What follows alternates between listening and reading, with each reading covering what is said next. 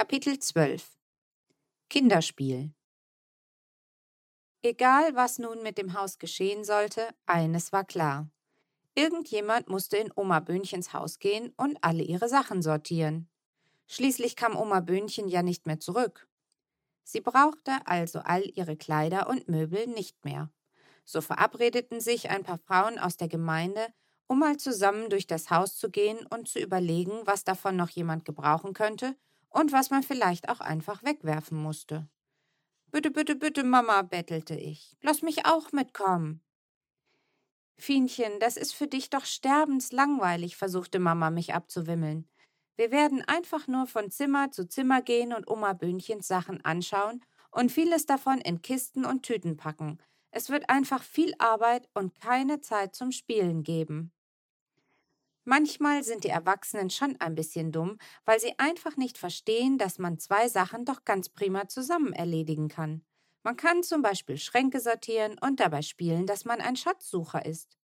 Überhaupt ist es ganz schön knifflig, den Großen beizubringen, dass man eine ganze Menge spielen kann, obwohl man gar kein Spielzeug benutzt.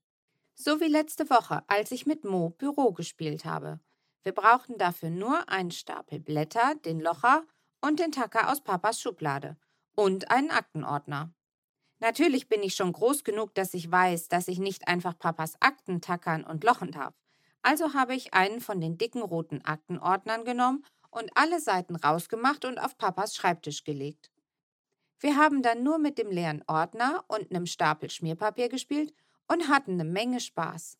Wir haben alles getackert und gelocht und abgeheftet und ich habe Termine eingetragen und mit Moos kleinem Plastiktelefon telefoniert, so wie man das in einem Büro eben macht. Später ist mir dann noch eingefallen, dass im Büro bestimmt auch viel gestempelt wird und wir haben in Papas Schublade auch ein Stempelkissen und einen Stempel gefunden. Das hat dann noch mehr Spaß gemacht. Als Papa nach Hause kam und den Stapel auf seinem Schreibtisch sah, war es mit dem Spaß allerdings vorbei. Fine, brüllte er durchs ganze Haus. Als ob immer bloß ich Sachen anstelle. Aber ich habe mich beeilt, in sein Zimmer zu kommen. Da saß er am Schreibtisch und blätterte aufgeregt durch den Papierstapel. Was ist das? bellte er, als er mich sah. Papier, sagte ich. Das sehe ich, schnaufte Papa. Wie kommen die Unterlagen hier auf meinen Tisch? Ich wollte sie nicht auf dem Boden liegen lassen, erklärte ich vorsichtig. Wieso waren die denn überhaupt auf dem Boden? Weil der Ordner zu schwer war, den habe ich nicht auf den Tisch hochbekommen. Und was bitteschön hast du mit dem Ordner zu schaffen? Ich und Mo spielen Büro, sagte ich und musste ein wenig kichern, weil sich das doch reimte. Aber Papa war gar nicht zum Kichern aufgelegt. Wo ist der Ordner jetzt? In meinem Zim, äh, in meinem Büro. Papa sprang vom Stuhl und schnappte mich beim Rausgehen an der Hand. Mitkommen! Mir war schon irgendwie klar, dass die Idee mit dem Ordner nicht so knülle gewesen war. Papa faselte die ganze Zeit was von alles durcheinander, alles. Und ich glaube, das hatte etwas damit zu tun, dass mir der ganze Papierberg kurz runtergefallen war. Aber ich hatte alles wirklich sehr ordentlich wieder auf den Tisch gelegt, und für mich sahen die Papiere sowieso alle gleich aus. Ist doch irgendwie wurscht, was jetzt genau vorne und was hinten war. Hauptsache, es war alles da.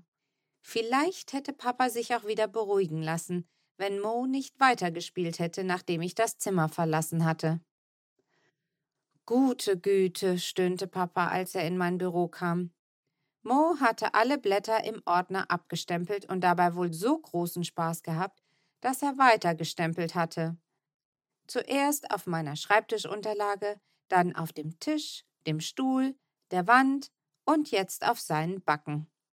Mo tempelt, sagte Mo glücklich. Seine Finger waren ganz schwarz von der Stempelfarbe und seine rechte Backe voller schwarzer Kreise und Kreuze.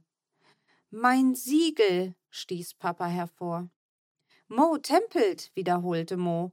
Das war ein wenig lustig, weil doch Tempel so etwas wie Kirchen sind, und jetzt war Mo voller Kreuze, weil der Stempel eigentlich Papas Dienstsiegel war, und da war eben in der Mitte ein Kreuz.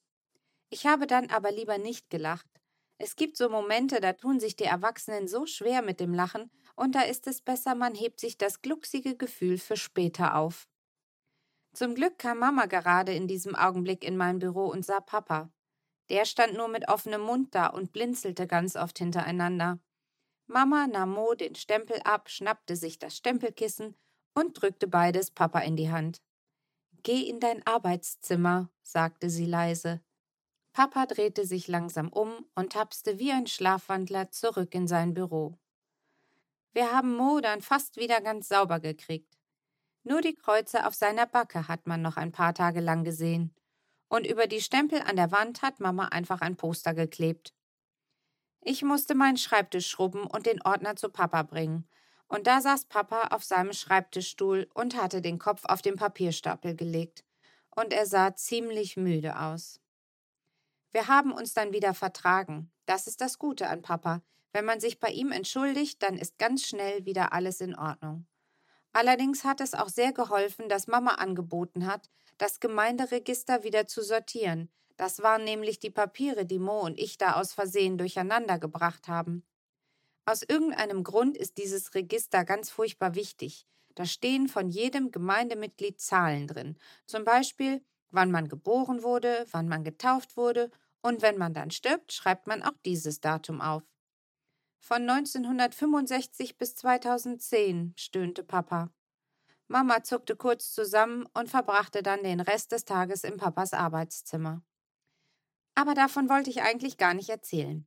Was ich eigentlich sagen wollte, ist, dass ich ganz bestimmt meinen Spaß mit Dingen haben konnte, die Erwachsene nicht besonders spannend fanden und unbedingt mit zu Oma Böhnchens Haus wollte. Und was soll ich sagen? Diesmal klappte mein Hundeblick.